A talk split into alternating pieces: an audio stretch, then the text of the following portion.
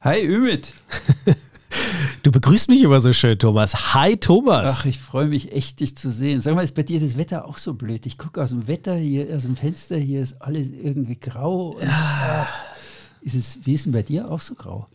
Tja, das, da, sprichst du, da, da, sprichst du was an, was ja quasi nicht so launefördernd ist. Ja, das, ist, es wird Zeit, dass es irgendwann mal wieder jetzt mal schön wird. Ja, das kannst du aber laut sagen.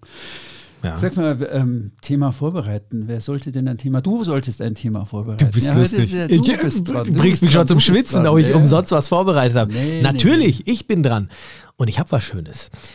Ja, ich habe ich weiß vor allem, dass das, äh, das wird wahrscheinlich unsere Hörer spalten, wenn ich das jetzt am Anfang sage. Nein, übertrieben. Hau ihn raus. Hau ihn, äh, spalten wird es nicht, aber es ist äh, tatsächlich etwas, wo die Meinungen extrem auseinandergehen. Meine schöne, steile These, Mythos, wie auch immer ähm, du das nennen magst für die heutige Sendung ist, ja, ein echter Skipper braucht kein Bugstrahlruder. Boah, da wird es aber Gegenwind geben, ja.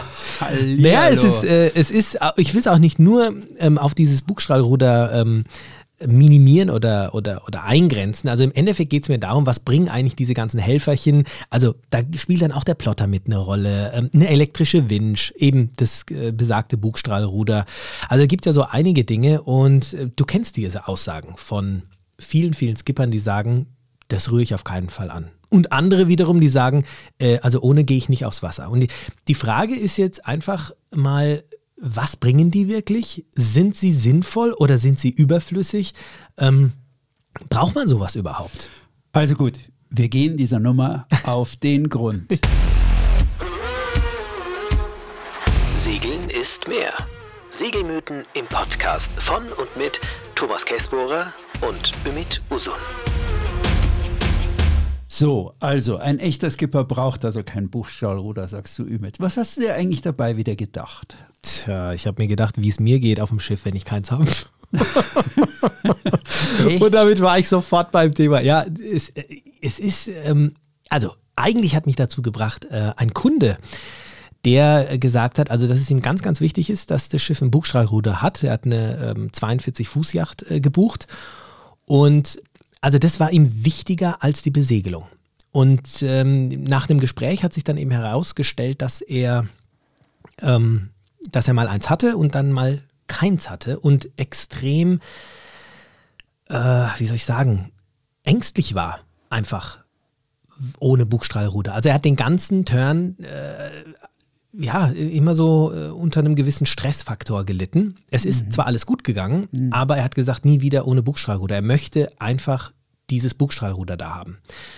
Und ähm, das war, das war jetzt wirklich der Punkt. Und ich bin dann der Sache so ein bisschen, ja, so wie wir es auch für die Podcasts immer machen. Das heißt, wir wollen ja jetzt nicht einfach nur unsere Meinungen austauschen, sondern auch ein bisschen Recherche betreiben zu all diesen Themen. Und ich habe mich mal so ein bisschen damit auseinandergesetzt. Ich meine, ich bin selbst schon seit ähm, nunmehr circa 20 Jahren in dieser Charterbranche und ich habe mal ein bisschen zurückgeblickt und mir ist wirklich also ich bin selber davor erschrocken, dass es vor 15 Jahren ungefähr teilweise sogar Schiffe gab. Achtung, die hatten nicht mal eine elektrische Ankerwinch. Echt? Und die waren in der Charter. Also es, okay, das ist jetzt vielleicht äh, ein Extrembeispiel, aber an ein Bugstrahlruder, ja, da war gar nicht zu denken. Also es hat sich extrem viel getan. Auch mit den Plottern mhm. hat sich extrem viel getan. Und früher hatten die Schiffe, und wenn ich früher sage, rede ich hier von vor zehn Jahren, da war bei vielen Schiffen, war der Kartenplotter zum Beispiel auch gar nicht oben, sondern der war unten, teilweise in Schwarz-Weiß und äh, gerade mal ein bisschen größer als ein Handy. Also diese Helferchen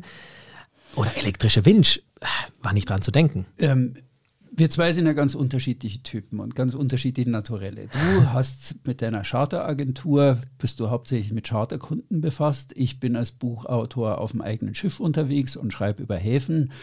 Ähm, die Gretchenfrage, wie halten wir beide es denn mit dem Buchstrahlruder und dem Plotter? Sag du mal. Soll ich das jetzt schon verraten? Ja, klar. Nee, ich verrate es am Ende. Komm, komm, ich verrate es am Ende. Ach, ich verrate es okay. am Ende. Jetzt nehme ich doch jetzt. Wobei, vielleicht habe ich schon nee, fast nee, verraten. Ich, ich glaube, es ist schon ein gutes Thema. Man sollte schon, es gibt einen guten Aufhänger. Ja, äh, es ist, also es ist tatsächlich so. Und ähm, ich, ich bleibe jetzt mal bei dem, bei dem Bugstrahlruder. Es, mich hat natürlich auch die Frage umtrieben, äh, ja, Bugstrahlruder, ist das denn gleich Bugstrahlruder? Und wenn ja, man sich. Mal, benutzt du es selber? Wenn du, wenn du jetzt segeln gehst, Ja. willst, du willst es, okay? Also, was heißt, ich will's, ich benutze es. Wenn ich ein es, Bugstrahlruder okay. auf dem Boot habe, Gut. dann nutze ich das. Okay, mein Statement, ich habe ein 37-Fuß-Boot und äh, da ich fast nur allein segle oder häufig allein segle, war es für mich schon ein sicherheitsrelevanter Aspekt. Ich wollte ein Bugstrahlruder haben und Okay. bin jetzt auch sehr, sehr froh drum. Es ist- ich setze es aktiv ein. Finde ich interessant, weil ich meine, du bist jetzt auch kein Segler, der gestern erst das Segeln gelernt hat, sondern bist ja auch schon viel und auch schon seit längerer Zeit unterwegs. Und das würde ja konträr zu dem stehen, was viele Segler eben sagen, die sagen, na, ich richtiger Skipper, ich äh, ne, Gorilla, ich brauche kein Bugstrahlruder, ich lang das nicht an. Ähm, Finde ich interessant.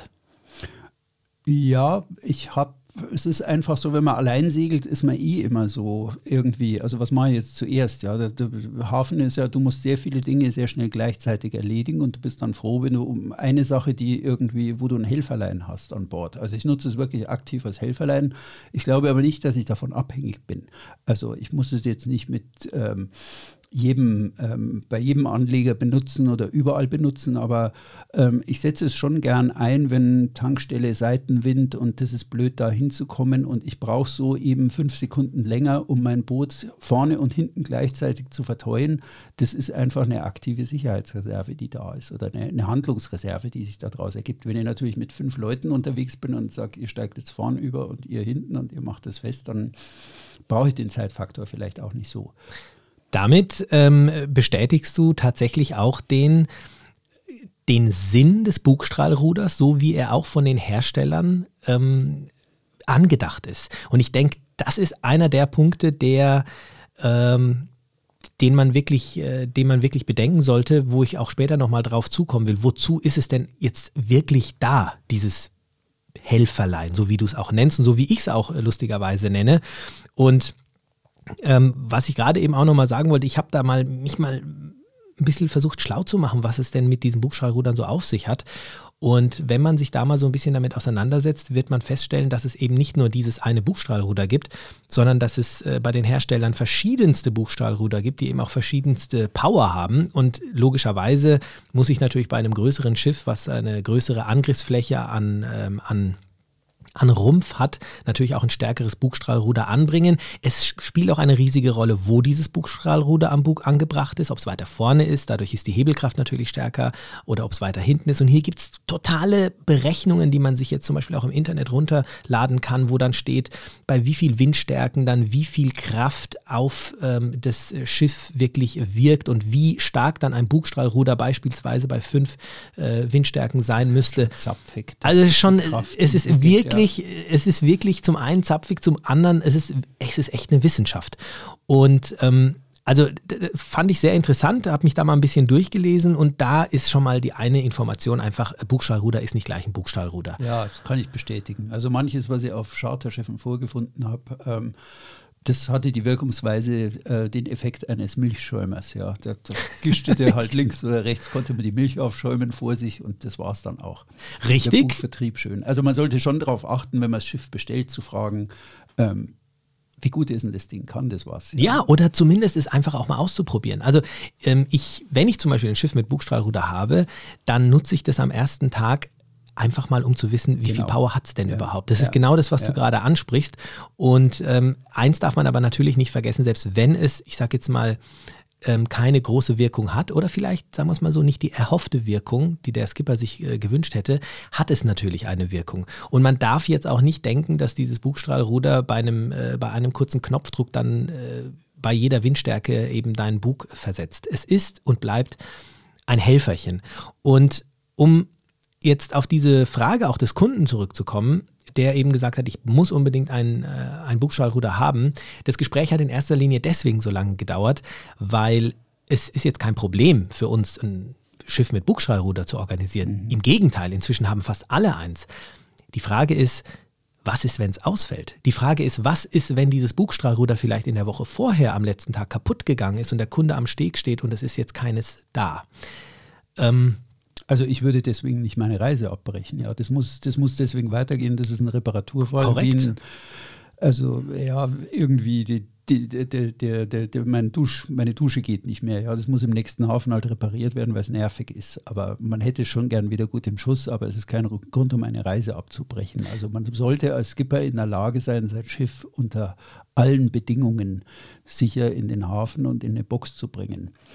Und abgesehen davon, ähm, wenn ein, man sollte es auch auf dem Schiff mit Bugstrahlruder eigentlich immer wieder mal trainieren, komme ich jetzt eigentlich ohne das Bugstrahlruder da rein in die Box. Und wenn ich rückwärts mir unsicher bin, dann hält die gute alte Seemannschaft sehr, sehr schöne Lösungen parat. Die fängt an bei, naja, dann gehe ich halt mit dem Bug da vorwärts rein an den Stadtkai. Ähm, aber bitte immer bewusst sein, Übersteigen im Bugkorb ist unfallträchtiger als das Übersteigen vom Heck aus, ist wirklich ein Sicherheitsfaktor. Ähm, trotzdem kann man das zur Not mal machen. Abgesehen davon kann man dann auch den Nachbarlieger fragen, darf ich denn bitte jetzt, ich habe einen Bugkorb vorne dran, dürfen wir über dein Schiff vorne raus oder dürfen wir irgendwie, der dann mit dem Heck da liegt. Also da kann man sich immer behelfen. Und das Zweite ist, äh, man kann sich dann irgendwie auch anders da reinbringen. Aber man sollte immer in der Lage sein, sein Schiff auch ohne diese Helferlein zu führen. Das gehört dazu. Ja, es ist sogar so, du musst in der Lage sein. Und das ist, glaube ich, wirklich der springende Punkt. Und jemand, der so lösungsorientiert wie du ähm, agiert und denkt, das ist genau das, was auch wirklich, was auch wirklich gefordert ist. Ich kann dieses Schiff eben jetzt nicht äh, ablehnen, äh, weil es jetzt beispielsweise ein, ein nicht äh, funktionierendes Bugschallruder hat. Der Vercharterer ist verpflichtet, einem ein gleichwertiges Schiff zur Verfügung zu stellen und das hängt jetzt nicht davon ab, ob, der ob das Bugschallruder funktioniert oder nicht. Und ähm, es ist natürlich auch äh, diese Situation, man sollte sich schon damit auseinandersetzen, dass es eben auch mal nicht funktionieren kann. Eine einfache Plastiktüte im Meer kann bereits am ersten Tag äh, auf Turn dafür sorgen, dass dein Bugstrahlruder kaputt ist. Und ähm, aus diesem Grund sollte man als Skipper schon immer wieder ein bisschen üben, so wie du es auch gesagt hast. Und so mache ich das zum Beispiel auch. Ich, ich nutze es immer erstmal, mhm. ähm, um zu gucken, wie komme ich mit diesem Schiff äh, zurecht. Und das ist, denke ich, auch mit eines der springenden Punkte, die bei Kunden ähm, oder die bei, bei, bei Seglern ein bisschen für, für diese Angst sorgen. Ich kann das sehr gut nachvollziehen. Ich meine, ganz ehrlich, ich meine, Thomas, du weißt das, die Schiffe sind so unterschiedlich geworden. Ja, du bist mit dem einen Schiff äh, in dem einen Jahr rückwärts super in die Box gekommen, ein Jahr später gleiche Schiffsgröße, ähm, drehst du am Steuer und es passiert gar nichts. Ja, wieso? Weil dein Schiff vielleicht äh, zwei Ruder, ja, hast einfach ja. zwei Ruder ja. unten und es reagiert nicht mehr so. Und ähm, und hier kommen meiner Meinung nach die Bugstrahlruder oder diese Helferchen in erster Linie zum Tragen. Sie sind nicht dazu da, dass man sie immer nutzt, sondern dass man sie dann nutzt, wenn man sie benötigt, als Unterstützung. Und das ist der springende Punkt, denke ich. Und als echte Handlungsreserve. Ja, die Korrekt. Man, die man eben nutzt, um irgendwie eine Reserve zu haben und sonst muss es auch ohne gehen. Ja, dann stellt sich aber die Frage, was muss ich können, welche Fähigkeiten benötige ich eigentlich, um unabhängig von so einem Helferchen eigentlich meinen Turn zu segeln. Aber ich glaube, das haben wir gesagt. Ja, ja schon mein Schiff. Genau, also ich, ich muss äh, in der Lage sein, mein Schiff auch ohne Helferchen äh, führen zu können. Und jetzt haben wir nur über das Bugstrahlruder gesprochen. Stimmt. Aber ich, es gibt hier natürlich noch ein paar andere Punkte und äh, es ist ja jeder hat schon mal was von dem beispielsweise tollen Radar gehört. Brauche ich ein Radar? Will ich ein Radar? Ähm, muss ich es nutzen? Soll ich es nicht nutzen? Äh, wenn ich es mal habe, will ich es missen? Ähm, vielleicht kannst du mal äh, ganz kurz was darüber sagen. Was macht denn so ein Radar überhaupt? Also das Fangfrage, da ist keine Fangfrage. Da komme ich ja gleich in Wallung hier, weil das wäre ja der nächste Podcast, wo ich sage, brauche ich mein Hat dein mein, Schiff ein mein Radar? AIS ist mein Ein und Alles, wäre doch ein schöner Podcast. Steile oh. Mythe, steiler Segelmythos. Aber Nein, lass uns über das AIS auch sprechen, finde ja, ich sehr ja, genau. interessant. Das sind ja zwei so Punkte. Ja, also, finde ich interessant. Äh, ich bin lange ums AIS rumgeschlichen. Ich habe mir keins, K-I-I-N-S, zugelegt. Warum? Ich bin hauptsächlich im Mittelmeer und ähm, im Moment im Atlantik unterwegs, in Irland. Und ähm, so ein armer Fischer, der hat kein AIS, ja, den sehe ich nicht. Wenn ich da irgendwo im Sturm mich auf mein AIS verlasse, oder nicht im Sturm, aber wenn es so ein bisschen höhere Welle hat oder irgendwas ist, ein italienischer Fischer an der, an der Südküste, der hat, also er hat garantiert kein AIS. Sag noch mal ganz kurz vielleicht in dem Moment dazu, was ist das AIS? Was hat er nicht? Ähm, das ist, glaube ich, AIS ist das nicht für alle. automatische Schiffserkennungssystem, das ich auf meinem Schiff installieren kann. Mein Schiff, es gibt ein aktives, ein passives AIS. Das aktive AIS sendet ein eigenes Signal an andere Schiffe. Das passive AIS, da sehe ich nur die anderen, die auch ein AIS haben. Aber ähm, das muss ja immer irgendwie an diesem AIS-System irgendwie teilhaben. Genau, also du siehst nur auf deinem Plotter die Schiffe, die Der auch, der auch sieht, der auch Genau. sendet. Ja, der sagt, ich will gesät werden. Wenn einer, richtig. Und das hat natürlich der Fischer ja, nicht. Ja, der, der Fischer, nee, die haben sie, pff, Klar nicht. hat subventionierten Diesel und das ist es dann. Ja. ich, also ich übertreibe es jetzt, es gibt viele professionelle, aber wirklich so, so Fischerei, das weiß ja jeder, gerade im, im Mittelmeer, das ist äh, schon eher ein schwieriges Gewerbe finanziell. War doch jetzt vor kurzem erst Thema Boris Herrmann, hat sicherlich jeder mitgekriegt. Genau, Boris Herrmann, der, ja, genau. Und das Lustige ist, ähm, in meinem, ich habe vor dieser Geschichte ein Interview mit ihm gemacht in einem Buch in Seenot, wo er erzählt hat, dass ihm das schon mal passiert ist. Und zwar irgendwo vor A Coruña, wo er auch dann irgendwo gerade an Deck kam und plötzlich sah, er rauscht da gerade auf einen, auf auf Fischerkahn zu. Der halt, der, die haben das nicht, ja. Und ähm, deswegen habe ich mich eigentlich aktiv gegen AIS entschieden und habe gesagt, das ist nett, da kann ich sehen, wer da vorne, wie der mit Vornamen heißt oder irgendwas, wie das Schiff heißt oder was weiß ich. Aber ich brauche im Mittelmeer was anderes und ich habe mich auf mein Radar verlassen und verlasse mich auf mein Radar und ich tue das, also ich stelle hast einfach, eins, ja. ich habe eins ähm, und es ist mir ein tägliches Hilfsmittel. Also wenn ich allein segle, also auch so längere Strecken segle, das Ding läuft immer, es ist abgestellt, eingestellt auf einen ähm, auf zwei äh, Abstände. Also wenn in diesen Abstandskreis in vier Seemeilen irgendwas kommt, dann jodelt das Ding ganz fürchterlich hoch.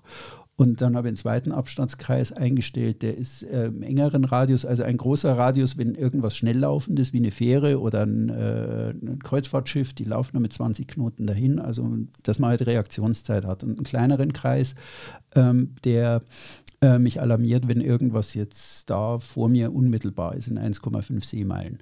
Und ich verlasse mich mittlerweile so auf das Radar, weil ich es wirklich ausprobiert habe. Manchmal bei glattem Wasser sieht es die drei Möwen voraus und jodelt los, die auf dem Wasser sitzen. Also das tut es nicht immer, aber trotzdem, das ist ein tolles Hilfsmittel und es ist scheißegal, ob die Möwen jetzt AIS aussenden oder nicht. Sie werden gesehen, ja.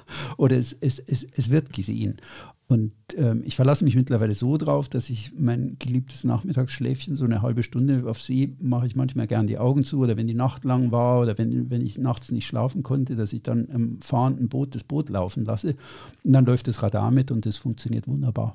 Also ich finde es volles äh, Vertrauen dazu. Ja, und äh, auch nicht ohne Grund, weil eben auch das Radar in seiner Funktion unfassbare Dienste leistet. Und hier ist auch ein Punkt, der mir bei meiner Recherche äh, so ein bisschen ins Auge gestochen ist, dass diese Helferchen einfach sich insofern unterscheiden, dass sie für den einen oder anderen Zweck meiner Meinung nach sehr, sehr, sehr sinnvoll sind und vielleicht in dem für den einen oder anderen Zweck dann eben auch jetzt gar nicht so sehr zum Tragen kommen würden. Da ist beispielsweise das Thema Charter, wenn ich da für eine Woche in bestimmten Revieren unterwegs bin, ist das Radar wahrscheinlich nicht so gefragt oder wird jetzt nicht so sehr genutzt, wie jetzt beispielsweise, ähm, wie jetzt beispielsweise, wenn du jetzt irgendwie länger unterwegs bist oder sowas oder wenn du eine Überführung oder sowas machst, oder?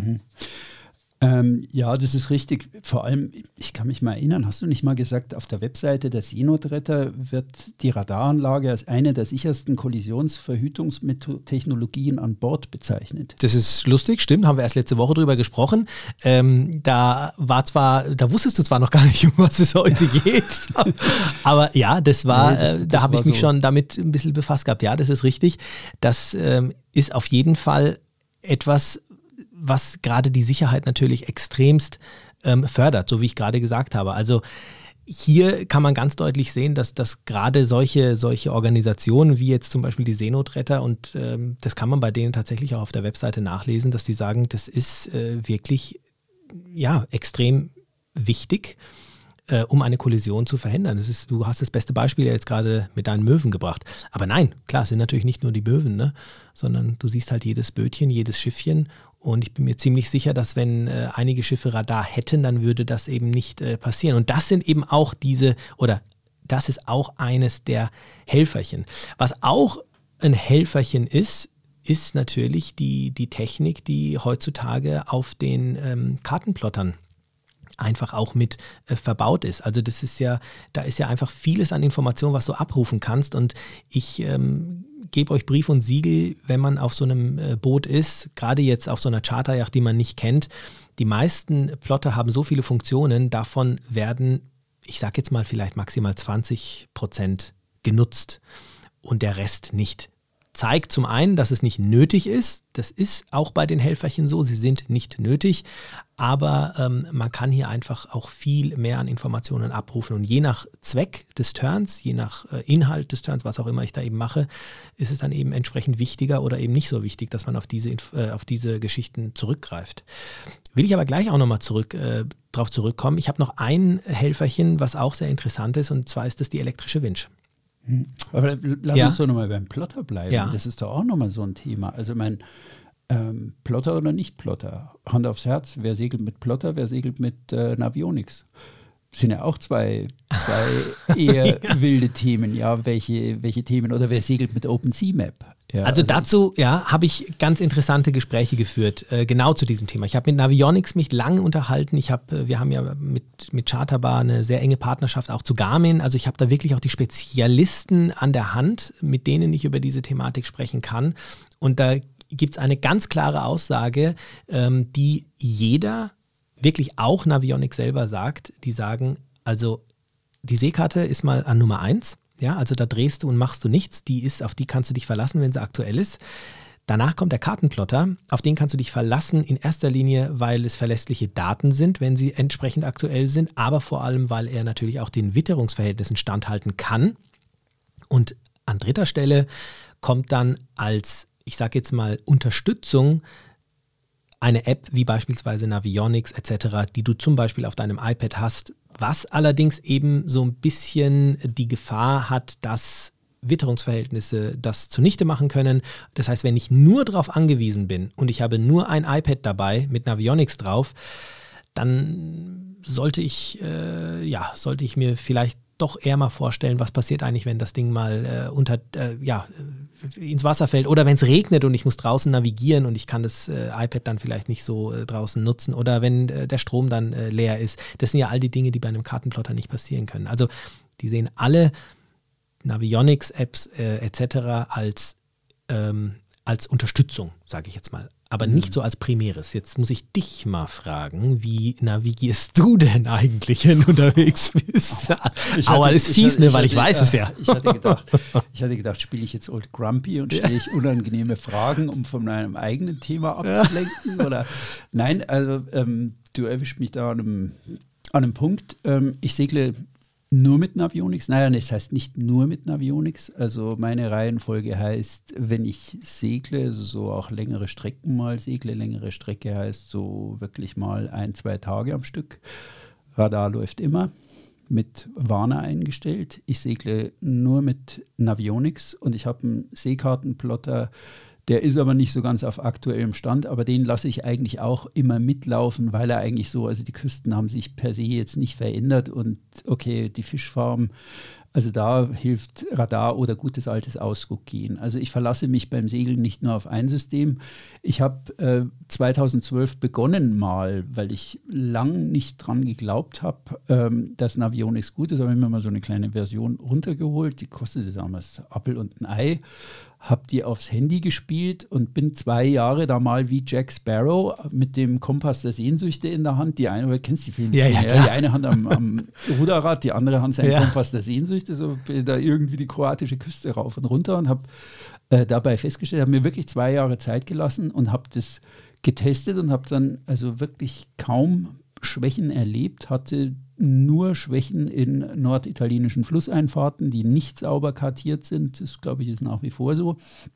Ähm, aber sonst auf See war das so ausgezeichnet, dass ich gesagt habe, okay, da verlasse ich mich jetzt drauf. Und seitdem, ich habe auch auf meinem äh, Segelturn von Sizilien Einhand bis zu den Hybriden, ähm, hauptsächlich in Avionics. Es ist vor allem dort in den anglosächsischen Ländern sind auch die Flusseinfahrten richtig klasse. Also so diese Gezeitenflüsse wie der Devon oder ähm, die Rias in Nordspanien, das ist wirklich super, nicht die Probleme, die man also in Italien hat.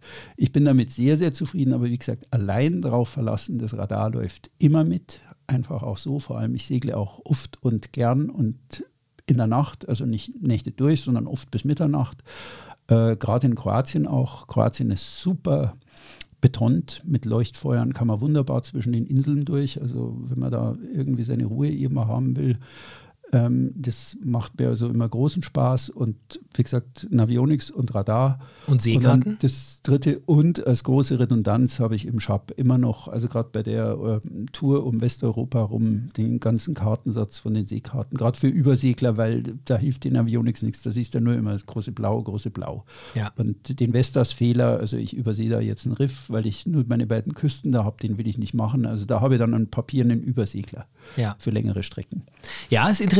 Also es ist natürlich ähm, in der Praxis äh, ist es dann teilweise dann doch eben auch wieder anders, aber Fakt ist natürlich klar, dass so ein äh, Kartenplotter eben äh, verschiedene Vorzüge wie eben diese Witterungsverhältnisse etc. Äh, einfach ja denen besser standhalten kann. Aber es ist immer mehr auf dem Vormarsch, diese ganze Navionics-Geschichte und ich habe mich da eben auch äh, sehr lange mit denen unterhalten. Also Wahnsinn, was da sich auch in den letzten Jahren getan hat und was da an zusätzlichen Informationen in diese äh, Geschichte mit einfließen. Navionics gehört sogar inzwischen zu Garmin, also daran sieht man auch. Das wäre die, ne? die, die Frage, die ich dir stellen wollte, ob Ja, du ja. jetzt wirklich ähm, den ähm, Garmin-Vertreter, ähm, was der sagt, das sind natürlich ganz andere Preise, die die für ihre Plotter, ähm, Genau, also das Aufwände, ist- die dahinter stehen. richtig, also wenn ich Garmin richtig. wäre, die haben es gekauft, keine Ahnung, ja, wer ein Schelm, wer sich etwas Böses dabei denkt. ähm, aber äh, das, ich habe mir jetzt die neueste Version runtergeladen, habe mal geguckt, Irland jetzt, weil ich da auch an einem Fluss, an einem äh, fünf Seemeilen im Binnenland liege, der River Barrow, also das sieht gut aus, ja, die neueste Version. Das Nein, ich glaube auch schon, dass man sich, dass man sich darauf verlassen kann. Ähm, es ist halt immer die Frage, äh, über, welches, ähm, über welches Endgerät nutzt man das und da bist du mit dem Kartenplotter einfach erstmal safe, weil da geht dir ja auch kein Akku erstmal leer. Aber jetzt sind wir gerade schon an einem Punkt, den ich auch natürlich ähm, ansprechen möchte und der mit Sicherheit auch vielen Hörern jetzt schon die ganze Zeit äh, unter den Nägeln brennt, die jetzt beispielsweise sagen, hey, ich lang so einen Buchstabenruder lieber mal nicht an. Das ist natürlich der, was ist, wenn die Sachen ausfallen? Was ist, wenn eben ähm, die Dinge ausfallen? Also ist es jetzt so, dass ich das jetzt eher nutzen sollte oder nicht nutzen sollte?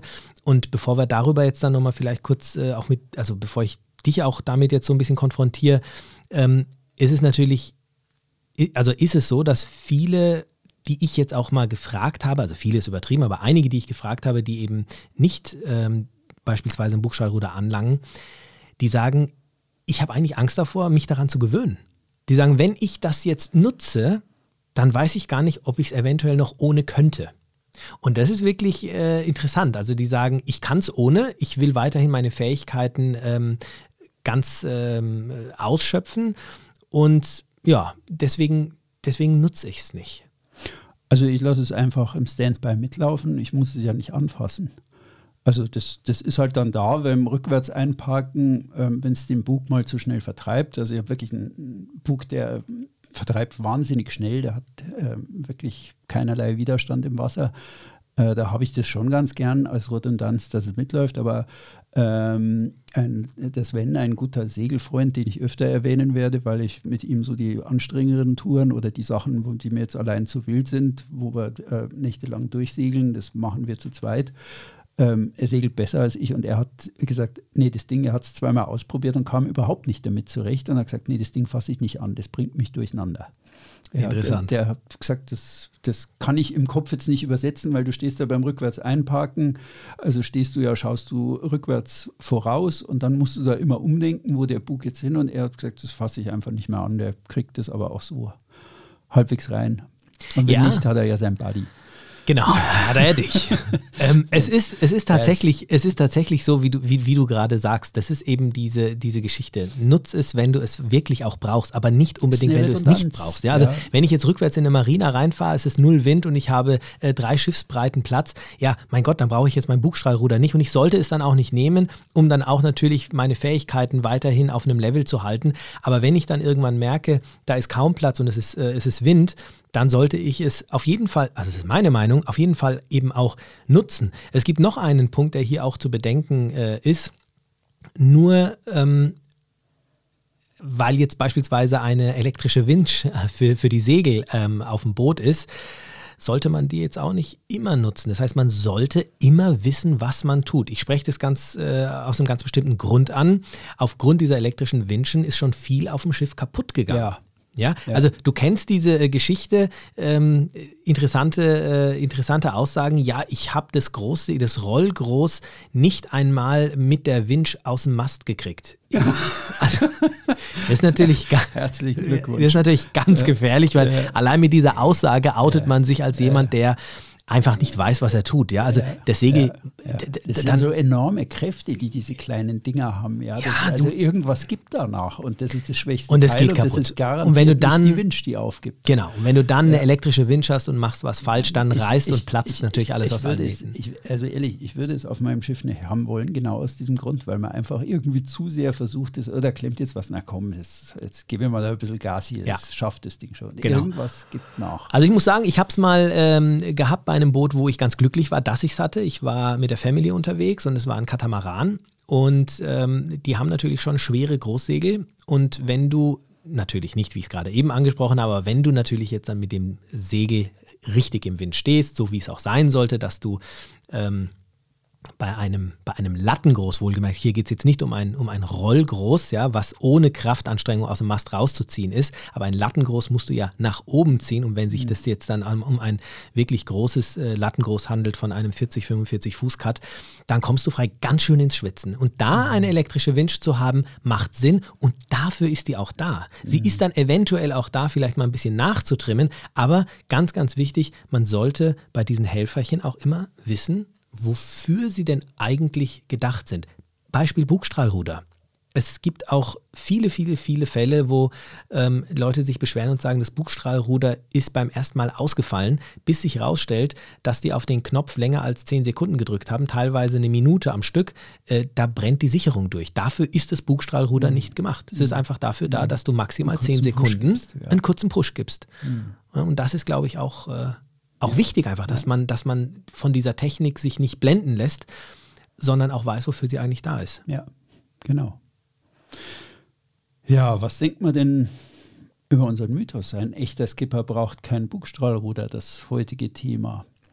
Ich glaube, wir haben beide schon verraten, dass wir, dass wir zum Opfer der Technik geworden sind. Schon, nein, ich glaube, man soll damit äh, Man soll es haben, aber Ja, sich mit nicht gutem drauf Menschenverstand verlassen angehen. und sagen, na, ohne mache ich jetzt aber nicht. Da trete ich den Turn nicht an oder da breche ich ab oder das ist wie ein Teil, was einem eben irgendwie hilft, die Aufgaben etwas zu meistern, aber es ist nicht das Teil, das unser Skipper ersetzt. Ja, mit dem, das wo ich sage, ja, mach du mal, ich, ich kann es nicht. Also man sollte immer in der Lage sein, auch ohne das zu machen und insoweit, insoweit und ohne allen Chauvinismus stimmt der Spruch ja tatsächlich. Ein echter, der Mythos, ein echter Skipper braucht keinen Buchstahlruder. stimmt. Kann so habe ich sagen, so oder? es noch gar nicht gesehen. Ja. Stimmt. Nö. Ich brauchen tue ich es nicht, aber ich will auch nicht mehr drauf verzichten, ähm, Genau. weil es für mich schon auch ein Sicherheitsaspekt ist. Ich nehme es ich mit. Und das sind Dinge, über die wir vor vielen Jahren nicht nachgedacht haben. Es gab auch Zeiten, da hat man gesagt, was, ein Kartenplotter brauche ich nicht, ich habe doch meine Seekarte. Aber die Zeiten ändern sich eben und ähm, ich denke, das ist einfach, ähm, das ist einfach sinnvoll, sich da, ja, si- sich, sich das auch zunutze zu machen. Da komme ich auch schon zu meinem letzten Punkt. Ich äh, habe mir nämlich auch mal Gedanken darüber gemacht, was bringt eigentlich so die Zukunft? Ich meine, ich habe ja gerade schon gesagt, was vor so und so vielen Jahren war, was heute ist. Was könnte die Zukunft bringen? Ähm, und da habe ich natürlich auch auf meinen Kontakt zurückgegriffen, kurzen Anruf beim Jan von Garmin und habe gesagt, Mensch, ihr habt so, so schöne äh, Geräte für, für die Schiffe, die ihr entwickelt und Kartenplotter in erster Linie. Was ist denn eigentlich die Zukunft auf der Elektrik so? Hast du eine Ahnung oder was könntest du dir, denn- was würdest du dir denn wünschen? Also ich bin ja irgendwie einer, der sagt, ähm, ja, keep it simple. Ja, das ist so ähm, Grundregel. Ich muss in der Lage sein, das zu beherrschen und wenn, wenn im Notfall irgendwas ausfällt, dann ähm, muss ich das ersetzen können oder irgendwie zumindest überbrücken können. Also insofern, ich sehe halt verschiedene Tendenzen, dass ähm, das Thema äh, Vernetzung sehr, sehr viel stärker wird, dass also deine Ruderanlage redet mit deinem Radar und ähm, dass das halt irgendwie alles so, so vernetzter wird immer, ja, eins mit dem anderen. Ähm, insofern bin ich gespannt, was der, der äh, Jan von Garmin sagt, wo die du Reise hast doch. Du hast doch mit ihm gesprochen, gib's zu. Nee, ich, ich, kenne Jan nicht. Also du aber bist bei Gelegenheit, ich, ich würde nicht Nein sagen, ja, würde mich gerne. Die sollen dich mal, die sollten dich mal mit als Berater mit aufnehmen. Also Nein, um es ist, es ist, ja, es ist genau der Punkt. Es ist das Thema Vernetzung. Ich habe ja gehofft, er sagt vielleicht, dass irgend so ein mobiler ähm, Bierzapfhahn auf die Schiffe kommt, aber das war, das war, das war leider nicht der Fall. Ich fände es gut. Okay. Aber Nein, also es ist wirklich, ähm, es ist die Vernetzung und ähm, da kann ich mal einen, einen kleinen Ausblick geben. Ähm, damit sind wirklich, also vieles davon ist schon, ist schon einfach so, ähm, wie, wie wir es uns jetzt vielleicht teilweise noch gar nicht vorstellen können. Das heißt, du kannst dann von deinem Plotter aus ähm, auf eine Kamera zugreifen, die deinen Maschinenraum gerade jetzt bei größeren Schiffen eben dann äh, sich anschaut oder an einzelne anderen Kameras ansteuert äh, im Schiff. Du kannst ähm, alles alle Elektronik an deinem Schiff sehen. Du kannst deine Batterien äh, sehen, du kannst sehen, wie stark sind sie entladen, wie stark sind sie äh, geladen. Du hast, ähm, das ist auch jetzt zum Beispiel ganz, ganz neu, gibt es natürlich jetzt noch nicht bei Charterjachten, aber eine Rundumsicht von deinem Boot. Das heißt, wenn du dann einparkst, dann siehst du ganz genau, wie bei den modernen ähm, Einparksystemen für Autos auch, wo wirklich noch wie viel Zentimeter Platz sind. Also diese ganze äh, Geschichte ist, äh, wird immer mehr gefördert, darauf äh, läuft es hinzu und was jetzt beispielsweise ja auch der Fall ist, äh, ich meine, viele, die mich kennen und die meine äh, anderen Podcasts und auch die YouTube-Videos kennen, wissen, dass ich so ein Riesen-Fan bin von dieser, von dieser Segeluhr von, äh, von Garmin, von dieser Quatix. Äh, mit der kannst du dich wirklich, ich meine, das ist, ein, das ist ein Gerät an deinem Handgelenk, kannst du dich mit dem Bordnetz komplett ähm, verknüpfen. Also wenn es ein Garmin-Bordnetz ist, dann kann ich über diese Uhr tatsächlich sogar den Autopiloten steuern. Ähm, damit, das ist jetzt nicht unbedingt eine Spielerei, das ist auch ein Sicherheitsfaktor für mich. Wenn ich als Skipper beispielsweise mal das äh, Steuer in eine andere Hand gebe und ich bin vorne am Bug und will mich selber ein bisschen ausruhen, dann kann ich eben an meinem Handgelenk Mhm. überprüfen, sind wir noch auf dem Kurs, wie lang fahren wir noch, ähm, wie ist die Windgeschwindigkeit, wo kommt der Wind her äh, oder wenn der Autopilot läuft, dass ich das über die Uhr vielleicht ähm, losjagen kann oder ich kann äh, da zum Beispiel dann die Mitteilungen empfangen, die über die äh, über die kleinen ähm, Geräte ähm, versendet werden können, wenn ich zum Beispiel so ne eine Seenotrettung ähm, raushau. Also es, ist, es wird sehr viel getan, was jetzt auf der einen Seite sich erstmal wie Luxus anhört, auf der anderen Seite haben die aber auch immer diesen diesen Faktor ähm, Sicherheit mit im Spiel. Also diese Konnektivität, diese Vernetzung hat natürlich auch immer ein bisschen diesen Sicherheitsfaktor mit drin. Es gibt aber auch ähm, vielleicht einen Nachteil darüber. Was würdest du denn dir, oder, oder sagen wir es mal so, stell dir vor, du hast ein Schiff, wo alles miteinander verknüpft ist. Wovor hättest du Angst? Ich bin mir ziemlich sicher, du kommst drauf. Ja, da muss ich nicht lang nachdenken. Das erste Buch, was ich geschrieben habe, als ich mich als Autor am Markt betätigt habe, war ein Buch über Gewitter auf See. Und ähm, ich bin dazu in der Republik rumgereist, habe äh, Unfallgutachter und auch Versicherer untersucht und habe gesagt, bitte schaut doch mal von Partenius bis Schomachers, bitte schaut doch mal in eure Statistiken rein, Gewitterschäden die letzten fünf Jahre. Es war hochinteressant mit denen. Und ein Punkt, wo sie eigentlich alle irgendwie naja, weinten, es ist ihr Job. Ähm, aber trotzdem, wo sie Sorgen hatten, war, also ähm, die Blitzeinschläge wurden etwas mehr, aber vor allem gingen die Kosten exponentiell in die Höhe. Warum? Die sagten mir alle, wenn in den 80er, 90er Jahren, 2000er Jahren irgendwo auf einer Yacht der Blitz einschlug, dann kam man als Gutachter unter Deck, man hat es gerochen, weil der Radio war betroffen. Das Ding ist einfach verschmort. Pritzel, weg war er. ja. Da das aber äh, über die Antenne, der Blitz ging da rein und erwischte also nur diesen Radio, da das eben aber nicht, wie hieß das schöne Wort, äh, Konnektivität, da Ja. der nix Konnektivität, Drehknöpfe irgendwie, Ja. War er allein betroffen. Und die sagten, heute ähm, ist es so, dass bei Blitzschäden automatisch die Schäden auf Schiffen wegen der Konnektivität ähm, praktisch automatisch fünfstellig sind. Ja, da ist nicht nur ein Gerät kaputt, sondern das geht einmal quer durch die ganze Anlage durch.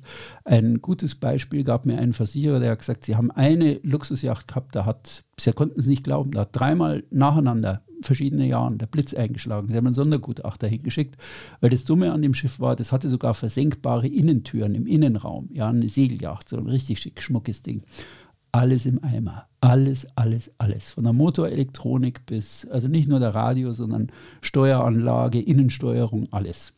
Und diese Schäden gehen exponentiell in die Höhe. Wenn es scheppert, wenn der Blitz einschlägt, und der muss gar nicht einschlagen, oft sind es nur Induktionsschäden, äh, wo irgendwo 10 Meter, 15, 20 Meter über Mast irgendein Blitz einschlägt, detoniert, aber durch die starke Induktion ist dann bereits die Schiffselektronik betroffen. Beispiel, gab, die gaben mir damals ein Beispiel, dänische Südsee, genau vor Sonderborg. Vier, fünf Yachten, einen Nachmittag, alle Elektronik weg.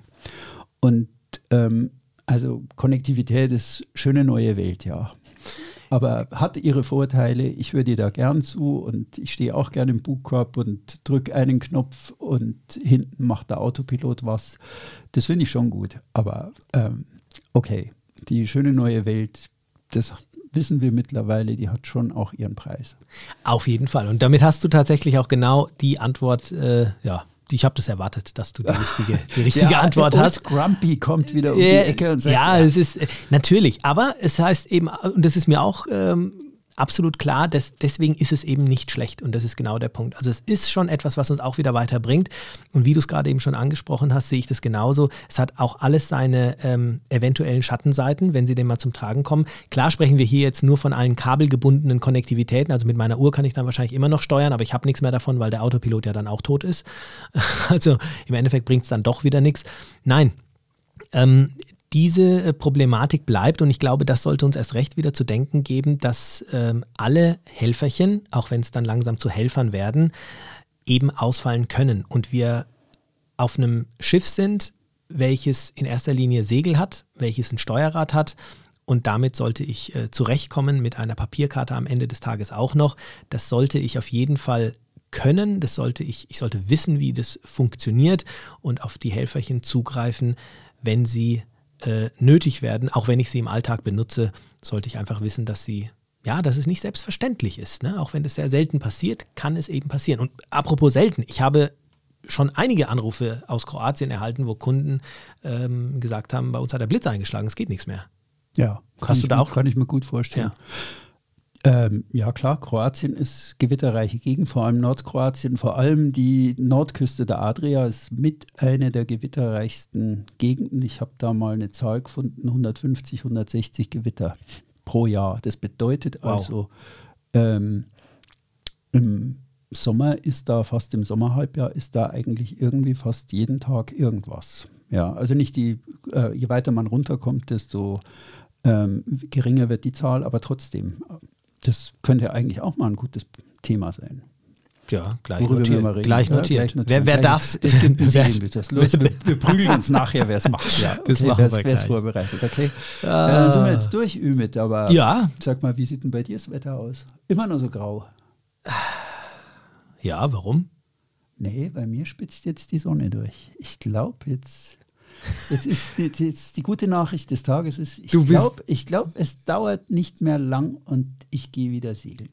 Das ist die gute Nachricht des Tages. Ich ja. glaube, bald ist es soweit. Ich, du bist bös. Du bohrst in meiner Wunde. Ich will auch aufs Wasser. Das ist aber eine wunderschöne gute Nachricht des Tages. Wann gehst du wieder? Bald. bald. Sehr bald. Ja, noch nicht sehr bald, aber bald. Es ist jetzt um diese Jahreszeit, merke ich, es zieht so leicht in den Unterarmen. Wenn die Wetterstimmung so heute ist, es, es pritzelt so leicht. Ja, ich merke, es, es ist Ach, nicht mehr lang und es geht los. Also ich hoffe, ihr da draußen könnt diese äh, gute Nachricht des Tages aus dieser Podcast-Folge teilweise auch ähm, ja, genauso sehen bzw. teilen. Ich hoffe, ihr plant vielleicht auch gerade euren Turn. Ansonsten hören wir uns äh, jede Woche hier bei uns auf dem Kanal. Ich hoffe, es geht euch äh, auch gut in der jetzigen Zeit und wie der Thomas schon sagt, das Wetter wird immer besser. Dass es bei ihm jetzt schon schön ist, ähm, das ist. Äh, ich hoffe, bei, mir reißt es auch gleich auf. Und ich hoffe, wie gesagt, auch, dass ich auch jetzt bald wieder aufs Wasser komme und ihr auch. Und ansonsten, wie gesagt, sehen wir uns und hören wir uns äh, nächste Woche wieder, Thomas. Wir sehen uns nächste Woche wieder und hören uns nächste Woche wieder.